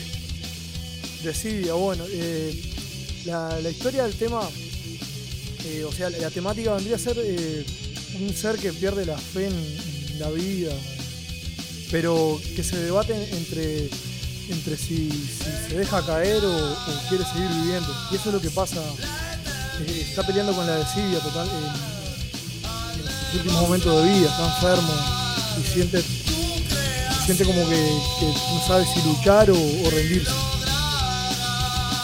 Ok, a mí me sonó, a mí me sonó, eh, David bajó un poquito el fondo. A mí me sonó muy a, Maiden, tienen una cuestión muy arraigada ustedes de Maiden, de, de- base de Maiden, ¿no? La- Bueno, su, su eh, escuela a mí me sonó a Maiden, disculpame que te diga, a Maiden, a Maiden con tonada uruguaya, amigo. Pero no te tenés que disculpar porque que te digan que, que sonás un poquito a Maiden ya te deja contento. Pero sí. Especialmente, la- especialmente en el repique del bajo. Bueno, Steve Harris ahí está, está presente, me. El bajista es muy de Maiden, le gusta muchísimo. Se le Yo nota, creo que lejos. se notan las influencias. sí. Eh, bueno, sí, nos gusta mucho a todos Maiden. Creo que es de la banda que, que todos coincidimos en, en una banda o en Maiden. Creo que es una de las principales. ¿Y qué otra influencia? A ver, ¿qué otra influencia además de Maiden? Eh, bueno, metalera o de cualquier estilo. Bueno, De lo que ustedes estén escuchando para producir Bueno. lo que están produciendo, que es maravilloso. Bueno, es el, el- el- el máximo, o sea, exponente, lo que no- todos vemos como lo máximo en la música uruguaya para nosotros es Alfredo Citarrosa. Eh, ok. Pero claro, también nos gusta el metal, así que está Alfredo Citarrosa por un lado, eh, Iron Maiden, yo qué sé, ponele, también escuchamos mucho Sepultura, pero también escuchamos tango, eh, nos gusta la música clásica, nos gusta el jazz, o sea, hay muchas influencias, pero eh, el- a lo que de repente que más absorbimos fue de Maiden, de, de los folcloristas latinoamericanos, de, de- de bandas, yo qué sé, nos gusta Pantera, nos gusta, bueno, Alma Fuerte, eh, Hermética, o sea, Gieco, Ah, ok. O sea, ¿Consume, ¿Consumen, el uruguayo consume metal de argentino o...? Muchísimo, muchísimo. Sí, se consume. Por lo general, el, el- el metalero promedio eh, uruguayo consume mucho metal argentino y conocen muchas bandas de Argentina y muchos van a Argentina a ver esas bandas. O cuando vienen lo van a ver. ok. Eh, sí, se consume mucho, sí. Ok. Que- Te hago que esta pregunta, Malco. Sí. Sí, no, no, decime, decime, terminame lo que me querías decir. decime. No, que, te quería comentar que, que en realidad estamos rodeados de dos superpotencias en, en el metal, porque fíjate que entre Brasil y Argentina tenemos eh, un montón para, para escuchar, ¿no? Pero yo creo que en, en esta parte donde estamos nosotros se escucha mucho más del el metal argentino. Pero sí, también se consume mucho también de aquel lado. Eh, Maiko, te hago una pregunta, porque acá, acá en la Argentina ya conocemos la historia de cómo es el under y cómo, cómo es la cuestión de salir a tocar, de tener una fecha, de generar, de conseguir un sonido, del lugar, del arreglo que se hace con el bolichero, eh, que la barra queda para él, que las entradas quedan para vos, que vos vendés entradas, que después no llegás a vender las entradas y tenés que poner guita encima, que el sonido lo tenés que pagar vos, que el lugar no te da un sonido, eh, o si te lo das, depende del arreglo que tengas. Eh, bueno, un montón de cuestiones que hacen al under y que ya que ha tenido alguna vez alguna banda lo tiene bien presente.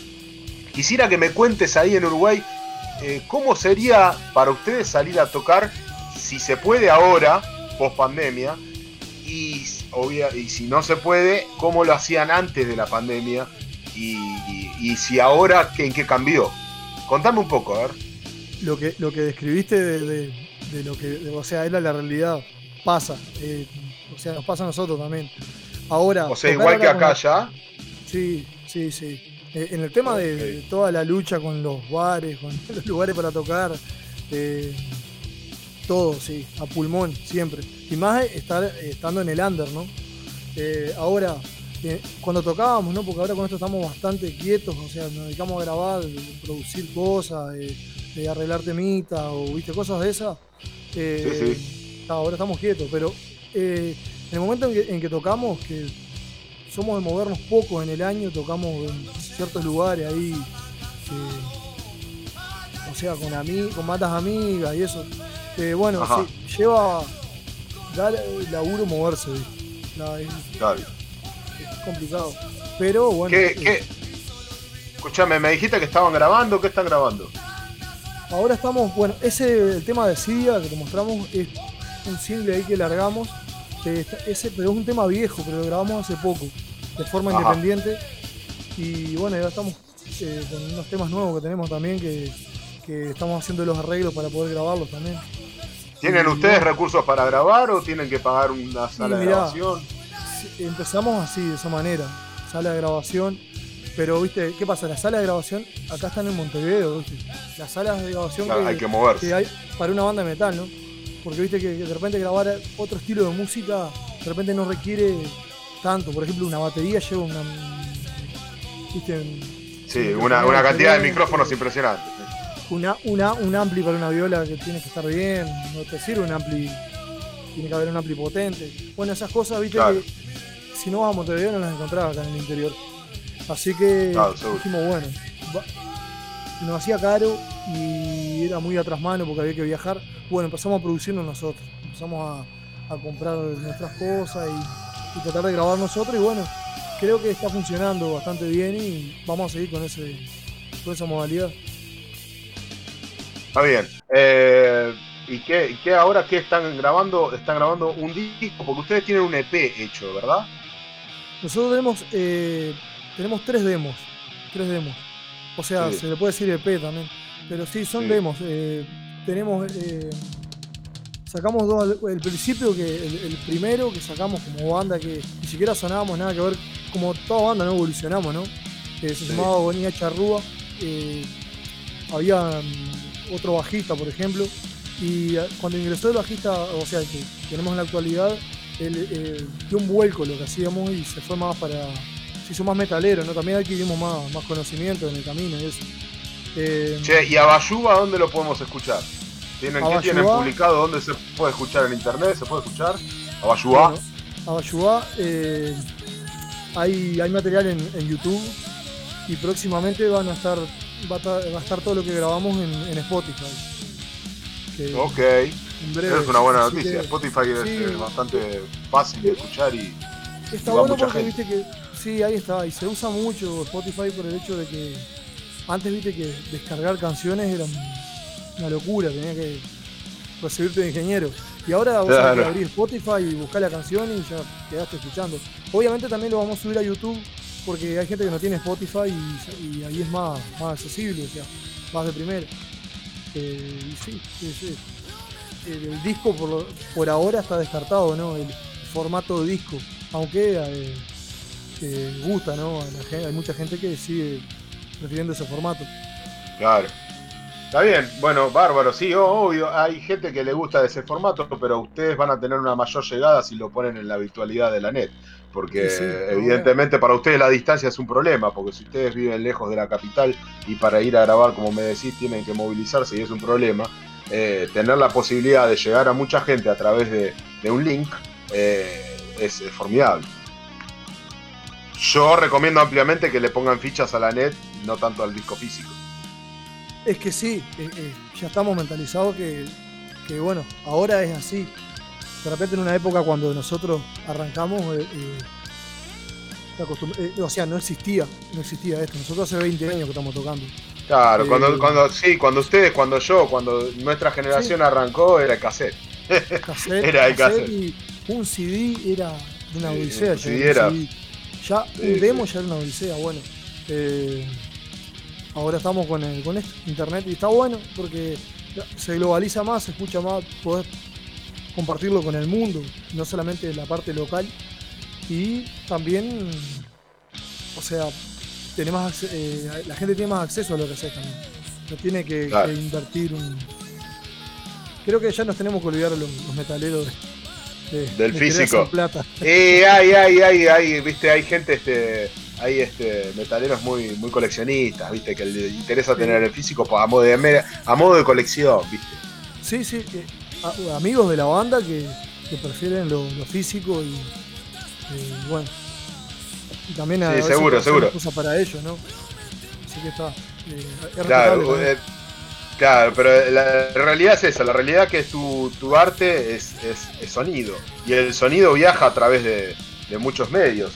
Poder poner sonido y que viaje a través de la net y que esté a un clic de distancia en cualquier parte del mundo, nos facilita la vida a todos. Y la verdad que generar un físico es muy complicado. Así que sería una buena forma de, de hacer, de, de- de llegar a la gente y decirle eh, de que realmente traten de apelar a lo, a lo virtual y no al físico, porque es más fácil para todos eh, generar este, el arte que, que generan ustedes y que hice yo en algún momento a través de, de la virtualidad y no del físico, le vamos a llegar mejor, más inmediatamente. Eh, ¿me, me mandas un tema, Maiko?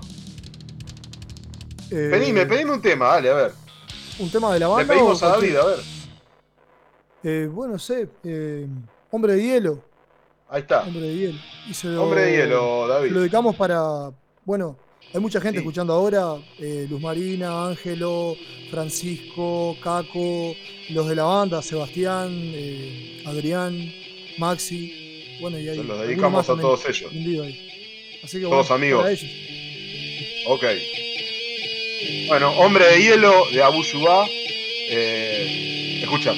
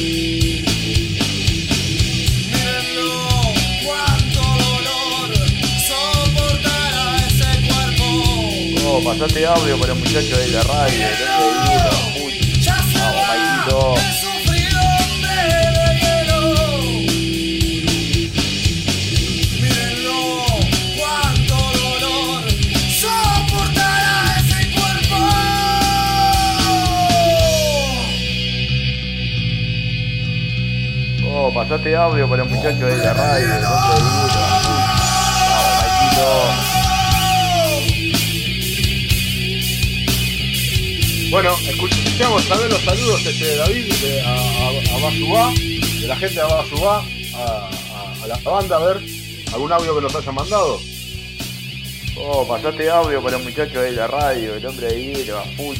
Vamos, Maikito. Vamos todavía. Bien ahí, es amigo ese Edgar, eh, Michael, ¿lo conocés? Sí, Francisco Acuña, compañero de, de laburo. Eh, la canción esa, eh, Hombre de Hielo, está Sí. escrita para, para los laburantes de los frigoríficos. Y bueno, y Francisco trabaja conmigo en un frigorífico, así que va para él ese tema. Y para Caco también, que laburamos los tres en el mismo lugar. Uh, saludos a la gente que nos provee de esa carne tan apreciada por el mundo metalero, eh, el asado y el vino siempre está presente. en las Eso tiene que estar siempre, siempre. En Uruguay y en Argentina, eso nos une, ¿eh? Y, Y el mate sí. también, y Totalmente.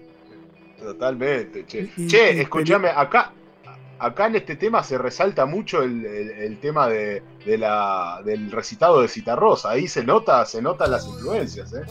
Sí, creo que sí, bastante. Es- o sea, no, nos gusta, nos gustaba mucho, o sea, nos gusta mucho y, y a- algo como que quedó, me parece, en la música. Sí, obvio que quedó, se renota y está buenísimo que lo resalten. este, eso es una marca, una marca registrada para ustedes, ¿eh? Y Es por ahí, Creo eh. que, sí, creo que eh, es lo que, o sea, uno no, no busca hacer algo, sino que es lo que le sale, ¿no? Me parece que vamos por ahí. Sí, totalmente, totalmente. Es, es, este, es marca registrada para ustedes y les recomiendo que lo sigan así. Este, ¿Tenés algún otro tema para recomendarnos, este, Maiko? Que podemos pasarnos que sea un Eh, pedacito Y para ir mostrando a la banda. que el operador elija lo que, lo que a él le guste, ¿no? Ni siquiera le o sea, que él elija el que quiera. Ok, David, de lo que queda, a ver, eh, mostrarnos otro, otro, otro tema que no hayamos pasado.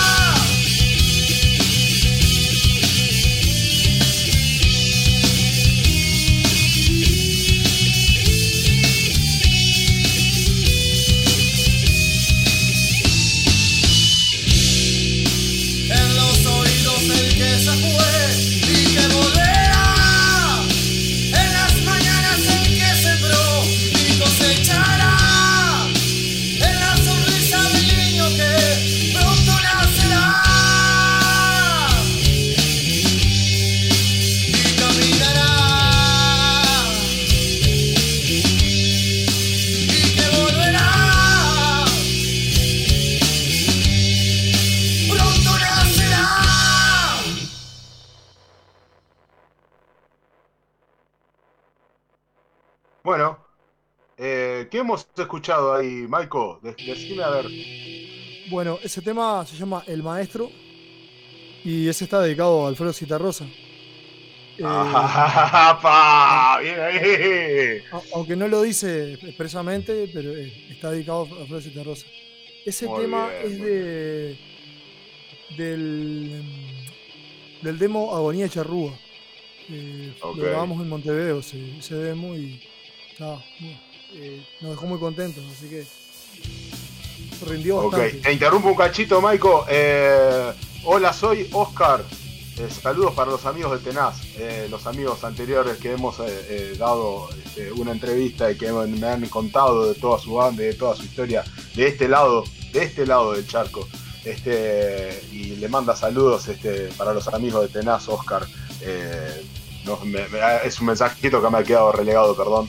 Este, gracias a Tenaz Matanza, le vuel- vuelvo a dar las gracias por eh, la, oportunidad de entrevistarlos y de darnos a conocer su material.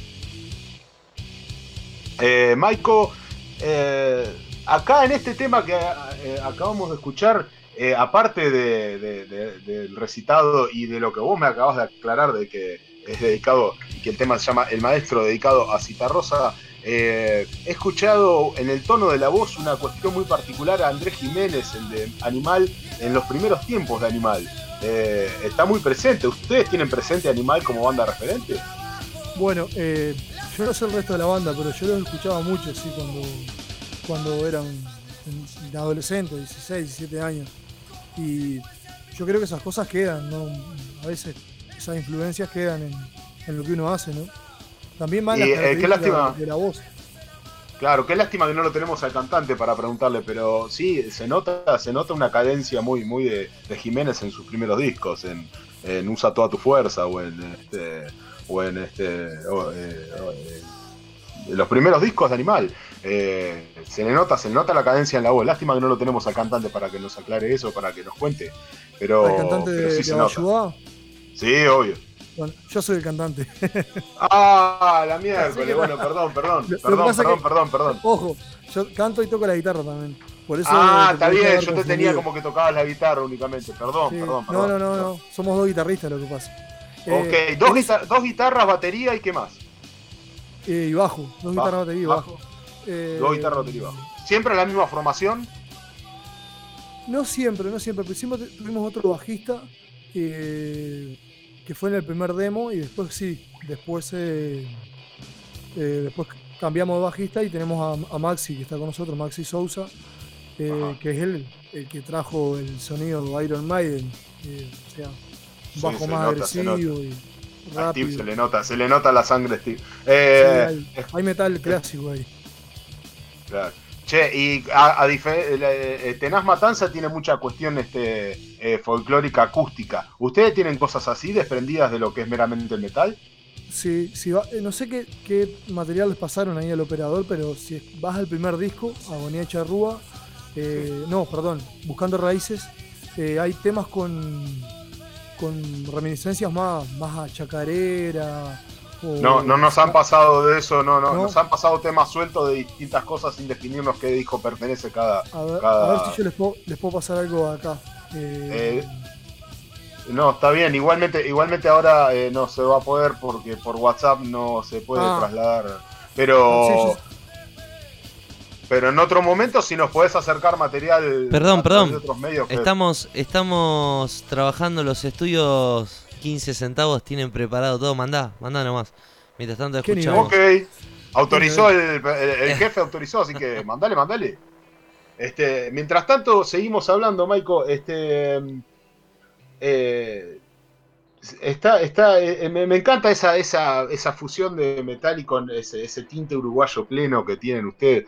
Es, una, es, es- es- algo que me llamó mucho la atención. Yo los enganché a ustedes por Facebook y, y la verdad que de, cuando vi que era Uruguay y, y vi el nombre tan particular que tienen, este, eh, Abayubá, eh, me, me interesó por ese lado, me llamó la atención mucho por ese lado. Y cuando, hablando, hablando con, con Sebastián, que lamentablemente parece que no, no lo pudimos eh, hacer que se conecte, este, y me ha mandado, me ha empezado a mandar material, este, eh, he escuchado material de ustedes eh, antes de la producción de hoy, del- la producción del programa.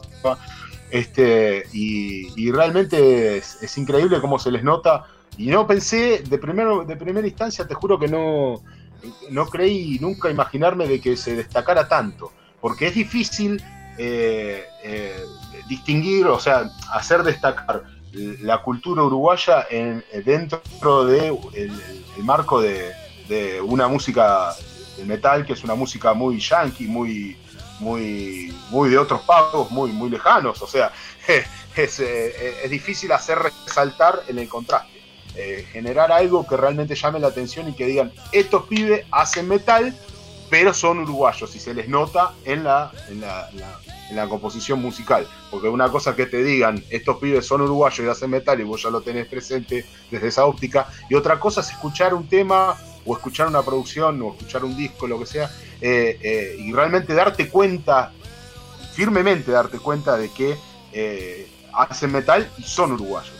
Y ustedes eso lo han logrado, lo han logrado de manera muy, muy cierta, muy firme a través de sus temas.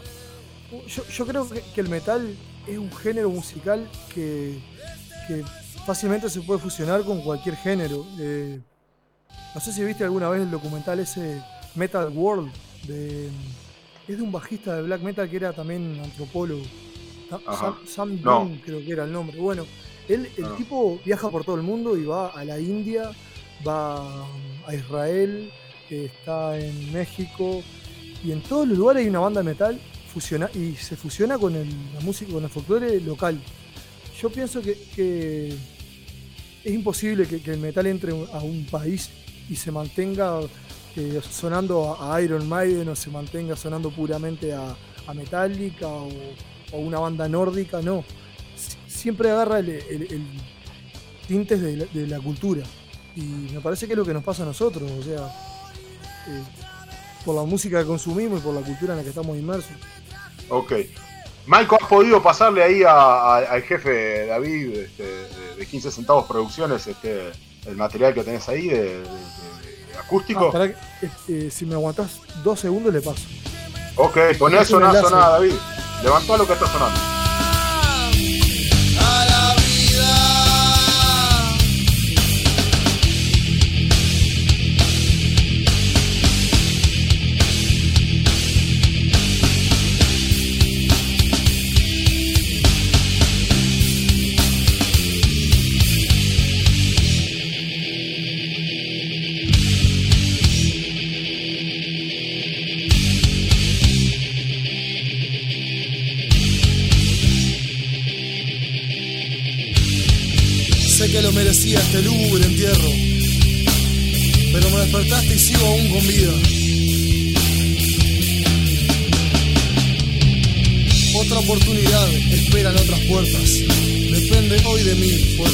Salida.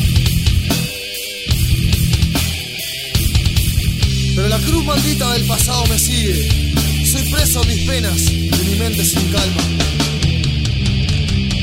En el alma miedo de llegar herido y un futuro incierto, escrito en la palma, escrito en la palma.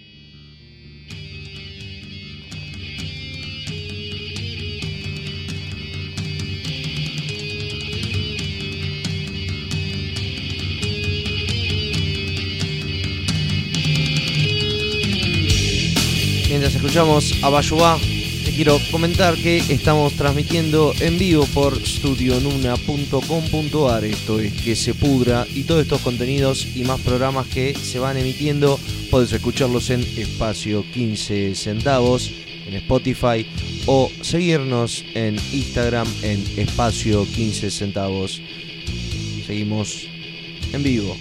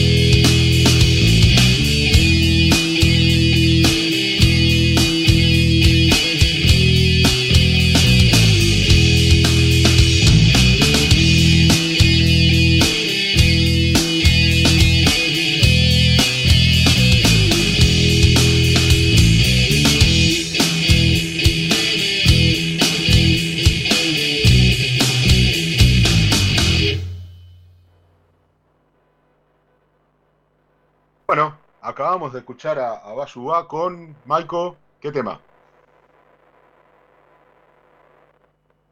Maiko, ¿estás ahí?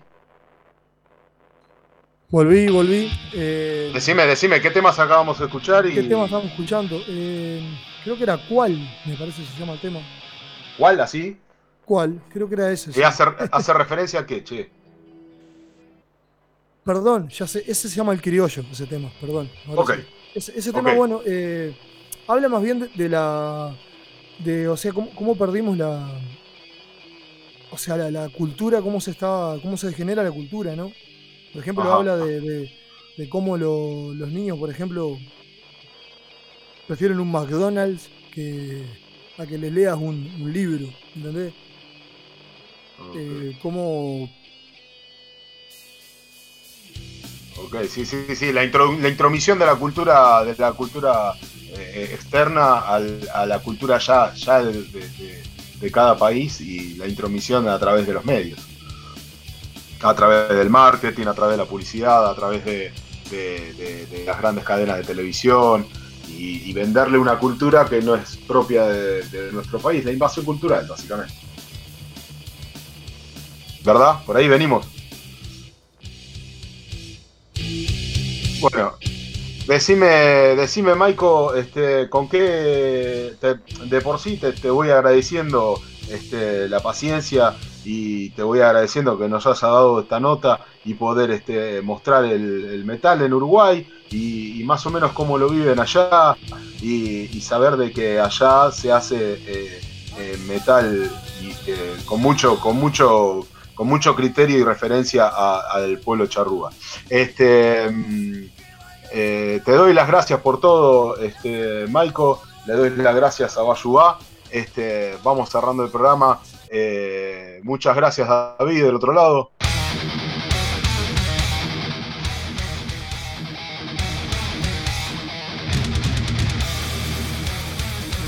Ahí, David, ¿me ahí, se, ahí dice, sí, estoy, acá, ¿dónde me voy a ir? Che, muy bueno el programa. Ahora, Sí, muy bueno, salió bien, salió bien, salió bien. A todos. Eh, lamentablemente lo tuvimos que cerrar así porque le per- perdimos la comunicación con, con Maiko. eh, pero bueno, eh, le agradezco a la distancia, le agradezco la oportunidad de habernos dado esta charla.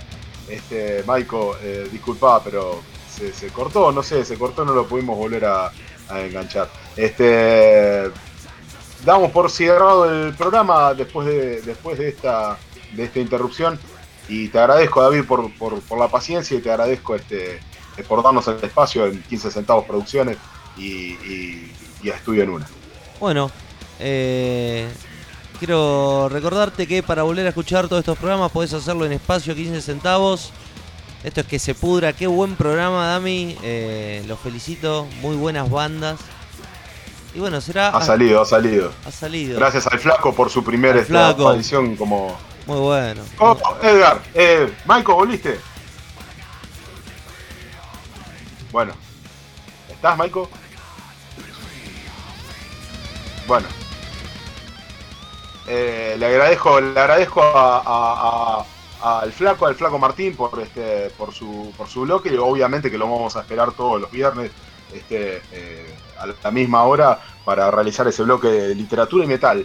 Eh, y vamos a, ya vamos a ir eh, llamando y llamamos a todos, este, a todos, hacemos un llamado general a todas las bandas que quieran participar del programa y que quieran este, sumarse a esta charla, entrevista amena eh, y mostrarnos su material y mostrarnos este, lo que están haciendo y con esto de la pandemia saber cómo vamos a salir de esta para poder seguir generando eh, cultura metalera. Eh, David, nos vamos con lo que quieras, eh, con lo que quieras escuchar. Yo recomendaría algo de, Andrés Jiménez o de Animal de lo primero, este, en honor a, a, a Bayuá, que tiene como influencias este, eh, Animal, una banda local, una banda argentina. Los, estos uruguayos que nos representan, representan muy bien a Latinoamérica, este, nos tienen en bien de, de tenernos como sus referentes. ¿Vos qué opinás, Maico? ¿Estamos de vuelta? No. Volví, ahora sí. eh, ah, ok, ok. Vamos a cerrar con un tema de animal, ¿te parece, Maico? Sí, dale, sí. lo más Dale, bien. dale. Che, gracias por todo, gracias por la entrevista y gracias por el- la paciencia y el cariño, che, y, y No, han sido a muy vos, amables conmigo. No, han sido Gracias muy a amables conmigo. No, al contrario. Davicho. Muchas gracias a ustedes. 15 centavos producciones. Este, Davicho, nos estamos yendo, muchas gracias, muy amable por todo, che. Hasta luego.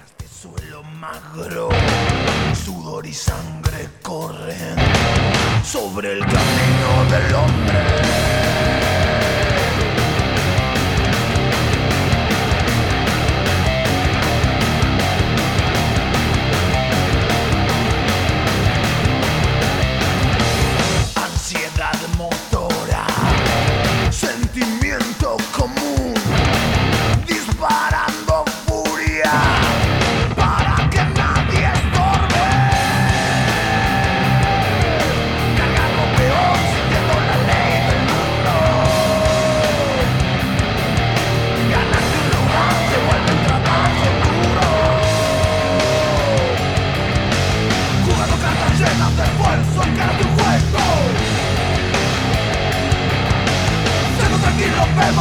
and then left.